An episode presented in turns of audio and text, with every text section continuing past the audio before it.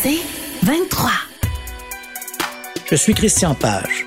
Je suis journaliste et j'enquête sur les phénomènes étranges et inexpliqués depuis plus de 40 ans. Bienvenue dans mon univers.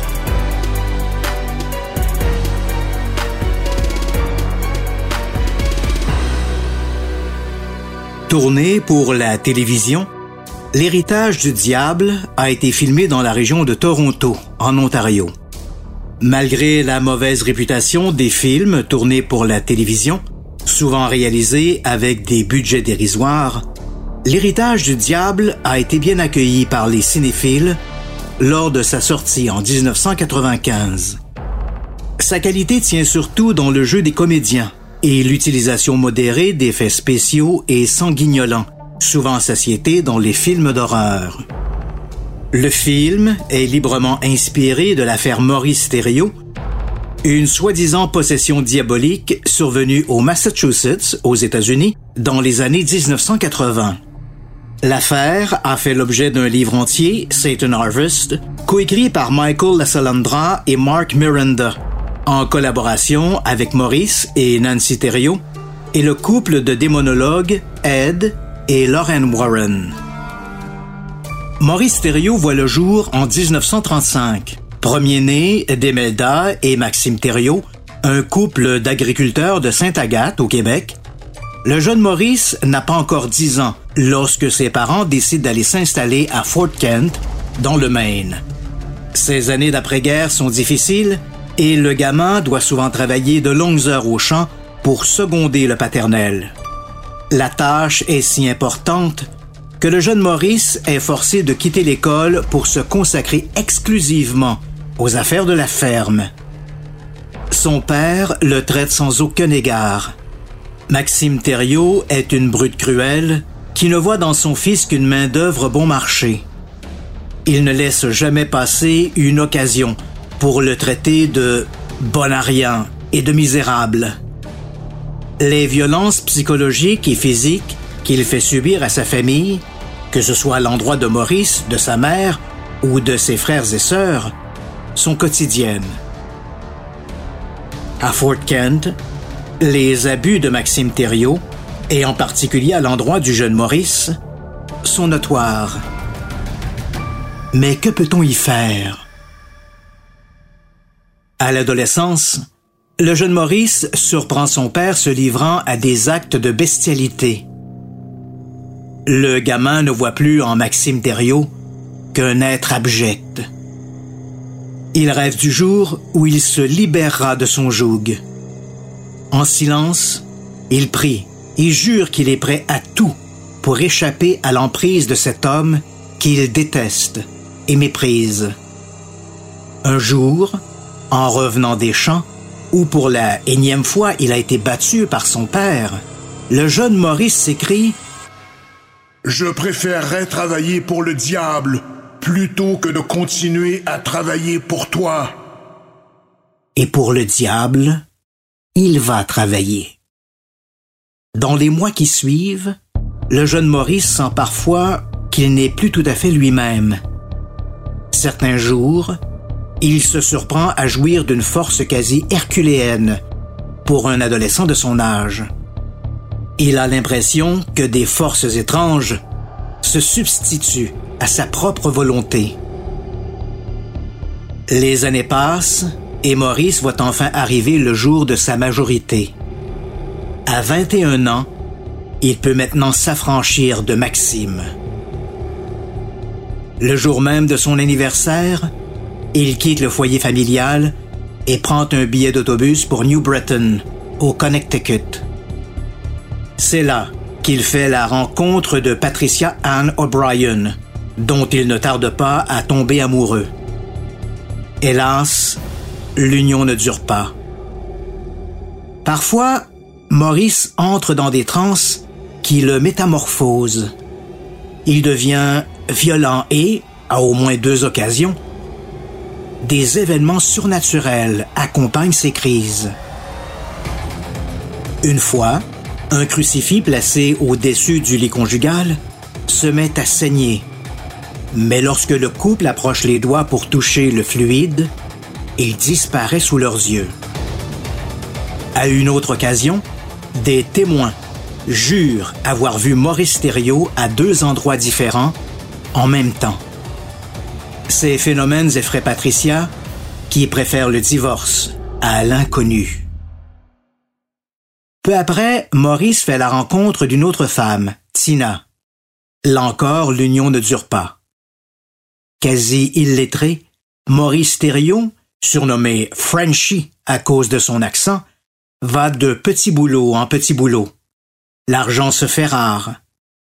Mais ce n'est pas autant la pauvreté qui ruine son existence que ces étranges événements qui se multiplient dans sa vie.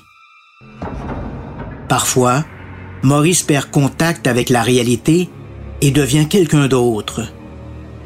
Durant ces crises, du sang s'écoule de ses mains, de ses pieds et de ses yeux. Les objets autour de lui se mettent à bouger tout seuls, comme s'ils étaient mus par des forces invisibles. Des incendies éclatent ici et là, sans raison. À une occasion, alors qu'il roule avec Tina, Maurice entre dans une autre de ses crises. Il lâche tout et laisse aller la voiture. Tina voit distinctement le volant et l'accélérateur réagir comme si quelqu'un conduisait la voiture. Mais Maurice ne touche pourtant à rien. La Chevrolet roule ainsi quelques secondes, puis, toujours sous l'influence de cette force étrange, entre dans un champ et va heurter un gros chêne. Tina n'a aucun doute que cette entité invisible, qui a pris le contrôle de la voiture, a également voulu les tuer. Craignant pour sa vie et celle de ses jeunes enfants, elle préfère mettre un terme à leur vie commune. À la fin des années 1970, Maurice fait la rencontre de Nancy. Avec elle, il a l'impression que les choses peuvent vraiment changer. Le couple s'installe au Massachusetts et s'affaire à rentabiliser une exploitation maraîchère. Mais Maurice est toujours victime de ces crises mystérieuses. Il saigne abondamment des yeux et des mains. Des marques apparaissent sur son corps, formant des croix. Pourtant, lorsqu'il consulte, les médecins ne trouvent rien d'anormal à son état.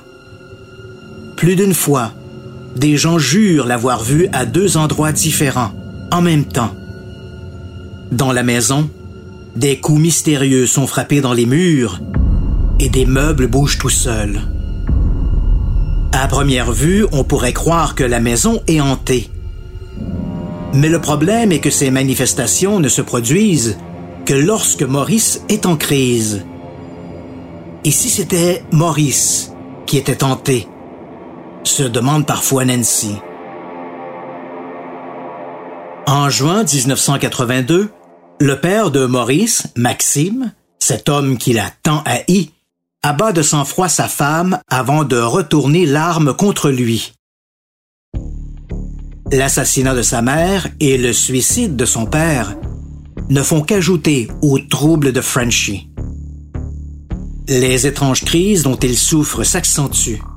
Plus les mois passent, et plus Nancy est inquiète pour la sécurité de Maurice et pour la sienne. En février 1985, Maurice Thériault se présente au commissariat de Warren, au Massachusetts. Il demande à l'agent de service s'il est possible pour la police de mettre sous verrou ses armes à feu. Il explique avoir des absences durant lesquelles il perd le contact avec la réalité. Il craint pour la sécurité de sa famille. L'agent lui explique que pour faire suite à sa demande, il doit lui-même apporter ses armes. Frenchy ne le fera jamais. Hélas. À la même époque, les Thériault, de plus en plus préoccupés par ces étranges événements, s'ouvrent à leur confesseur, le père Homer Boyer. Ils expliquent avoir maintenant la conviction que Maurice est possédé et tourmenté par le malin. Mais l'ecclésiastique ne sait trop quoi faire. Avant de conclure à une possession diabolique, il doit en référer à ses supérieurs et surtout consulter des experts en ce domaine. Mais qui Le curé se rappelle avoir vu un couple à la télévision qui se consacre à l'étude de ces phénomènes, Ed et Lauren Warren. Peut-être ces gens pourront-ils l'aider à voir clair dans toute cette histoire. Ed et Lauren Warren enquêtent sur les phénomènes étranges depuis plus de 40 ans. En 1952, ils ont fondé la New England Society for Psychic Research.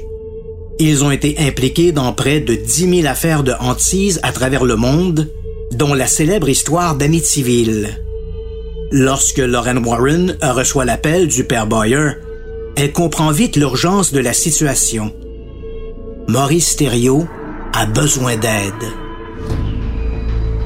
Le 18 février 1985, les Warren rencontrent pour la première fois Maurice Thériault. Ils écoutent son récit et notent les étranges événements qui, depuis 30 ans maintenant, ont stigmatisé sa vie. Pour eux, il ne fait aucun doute que Maurice Thériault est victime d'une, sinon plusieurs, entités diaboliques. La foi est son dernier recours.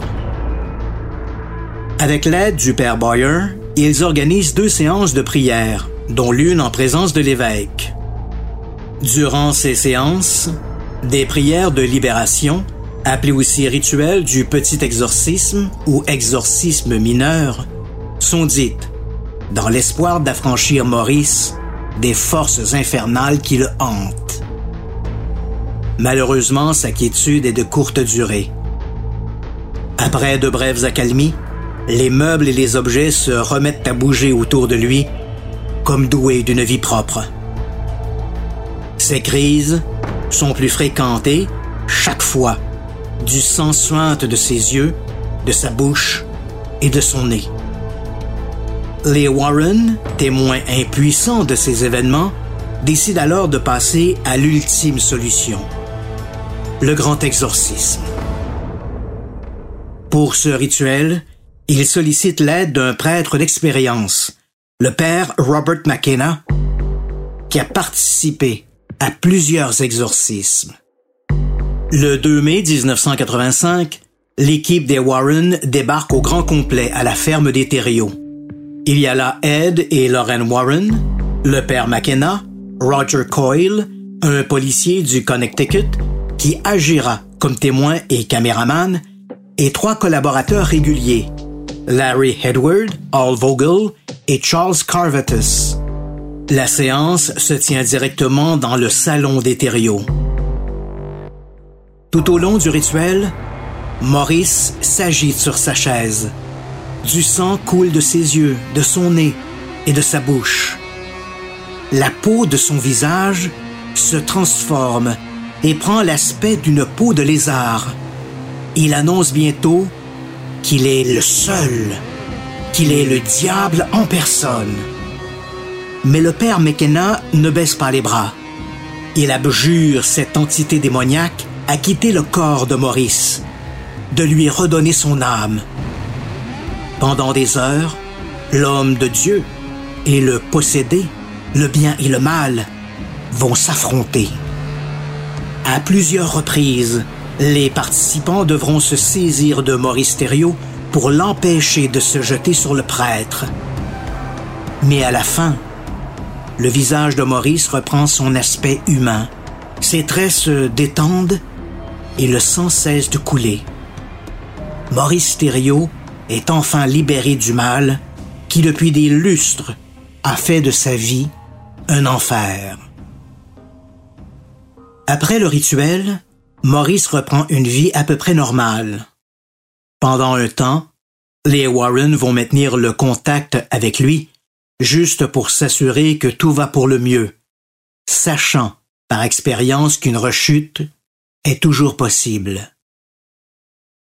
Celle de Maurice Thériault sera sanglante. En novembre 1992, Sept ans après l'exorcisme du père McKenna, Maurice Thériault sombre dans un profond état second. Il n'est plus lui-même. Cette force diabolique qu'il connaît bien l'envahit de nouveau et transcende son esprit. Le soir du 4 novembre, il appelle l'une de ses filles, Melinda. Il lui demande pardon. Il jure qu'il va tuer Nancy, son épouse, dont il est séparé. Le ton de sa voix laisse présager le pire.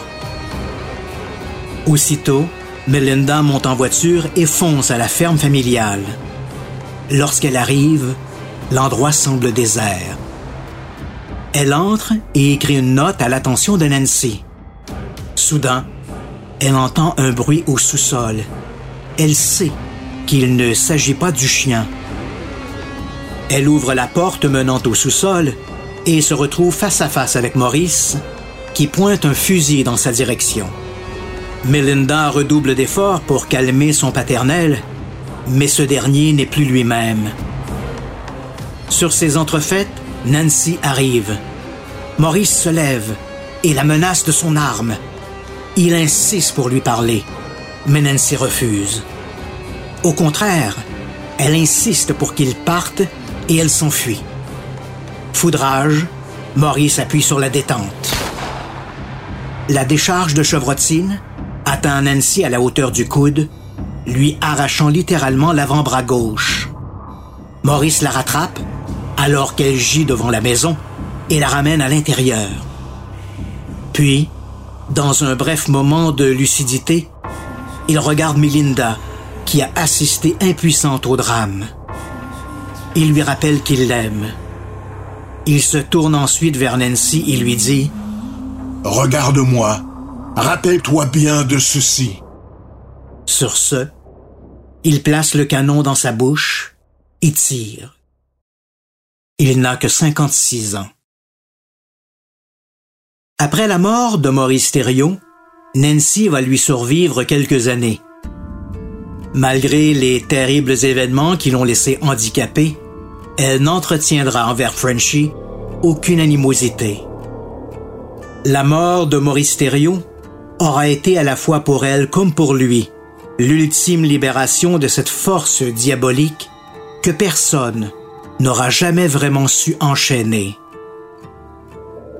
La possession de Maurice Thériault. Dossier 01 01 1953. Je me nomme Christian Page.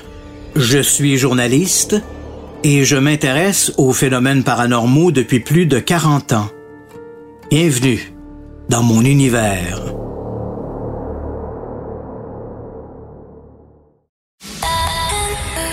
C'est 23. Je suis Christian Page. Je suis journaliste. Bienvenue dans mon univers.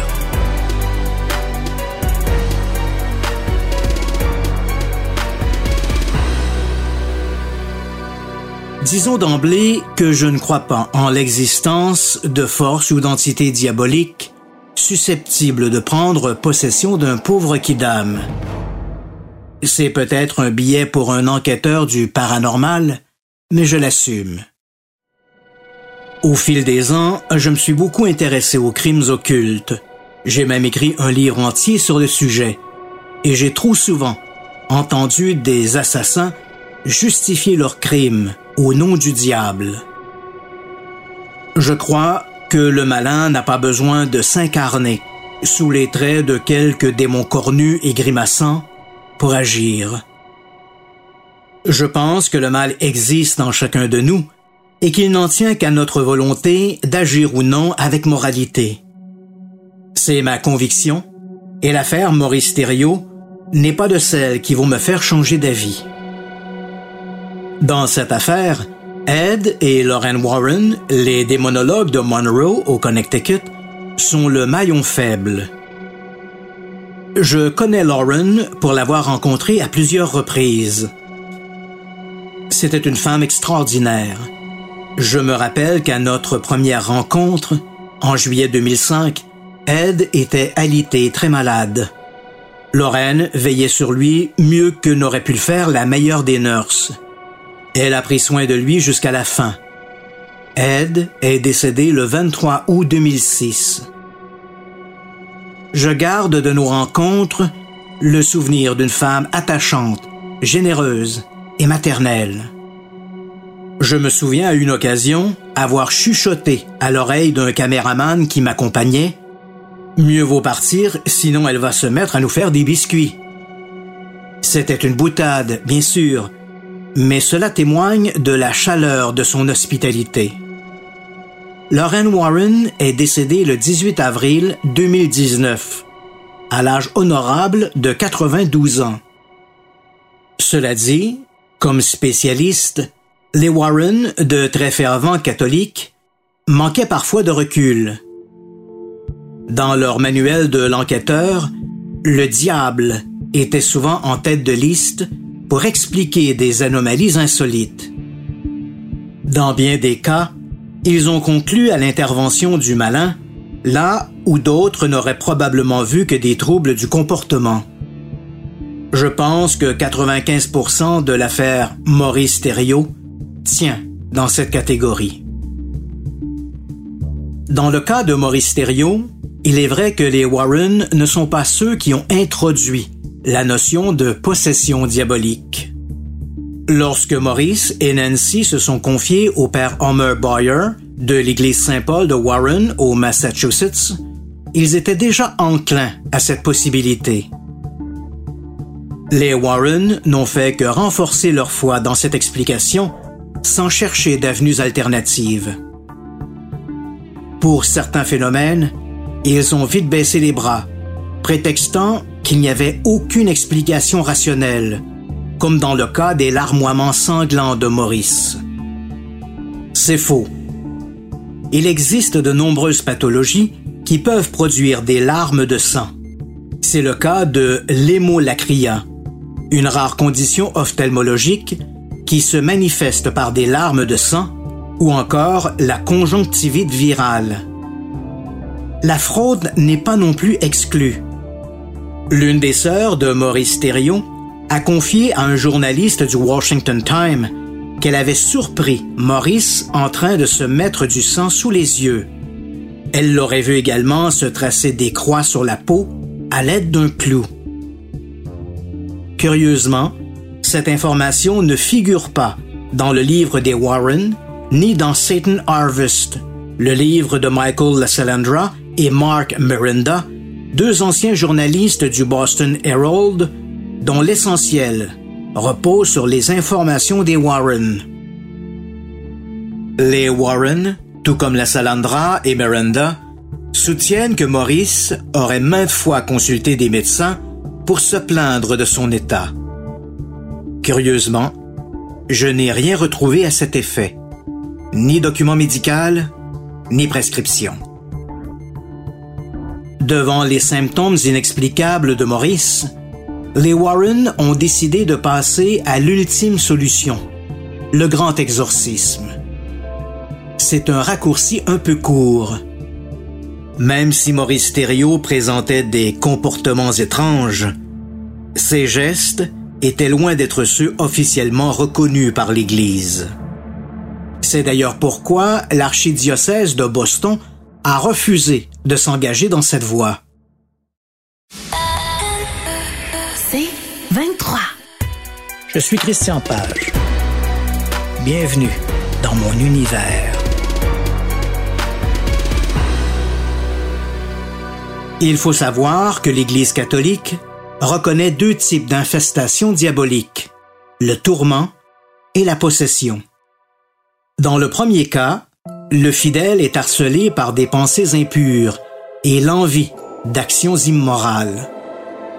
Dans ces cas, un prêtre peut proposer des prières de libération, comme l'a fait le père Boyen avec Maurice. La possession diabolique est une manifestation beaucoup plus extrême. Le fidèle n'est plus maître de soi, comme si une volonté, celle du diable, s'était substitué à la sienne. Ces cas, rarissimes même aux yeux de l'Église, peuvent nécessiter dans une interprétation religieuse, la pratique d'un rituel d'exorcisme, comme celui dépeint dans le film L'Exorciste en 1973. Dans le cas de Maurice Thériault, l'évêque du diocèse de Boston a plutôt proposé une visite chez le psychiatre.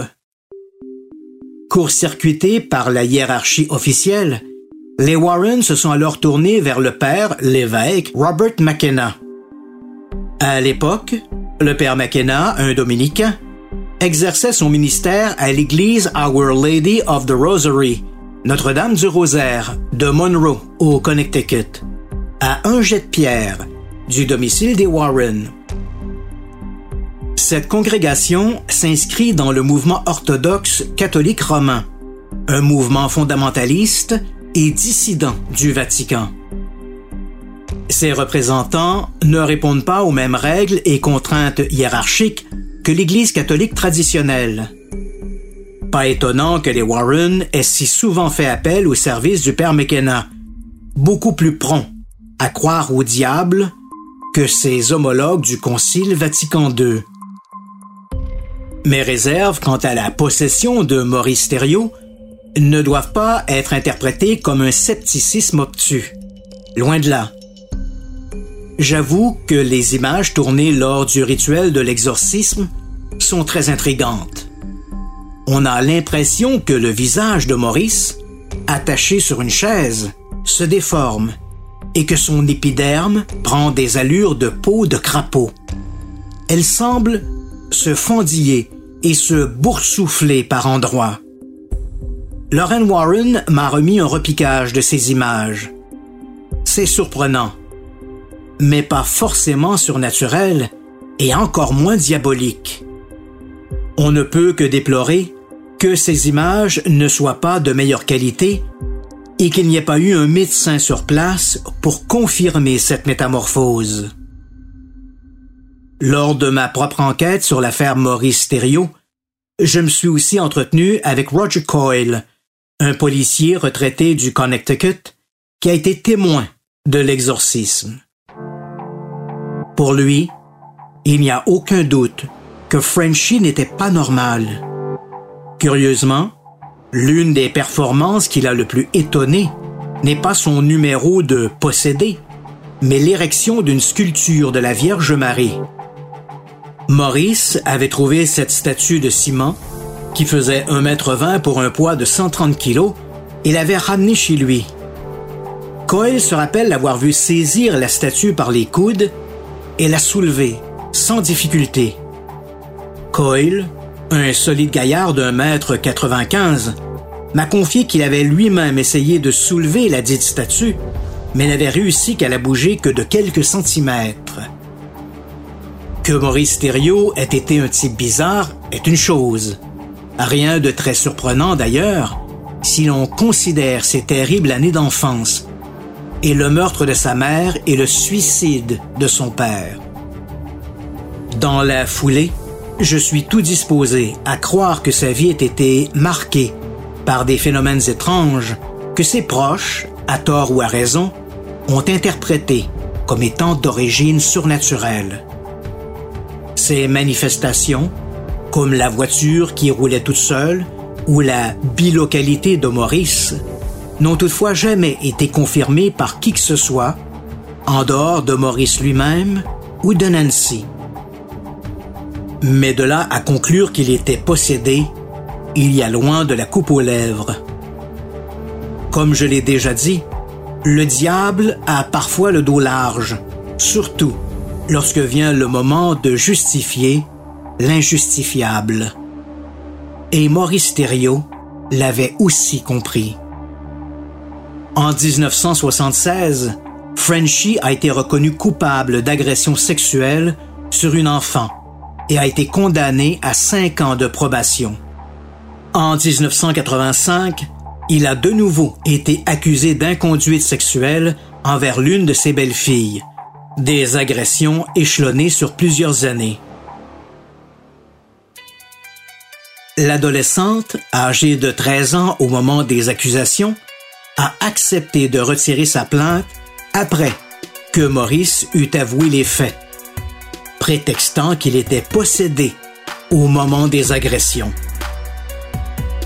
L'historien Paul Krauss a écrit Le diable est optimiste s'il pense pouvoir rendre les hommes pires qu'ils ne le sont.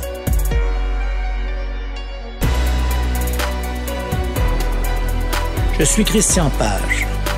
Je suis journaliste et j'enquête sur les phénomènes étranges et inexpliqués depuis plus de 40 ans. Bienvenue dans mon univers.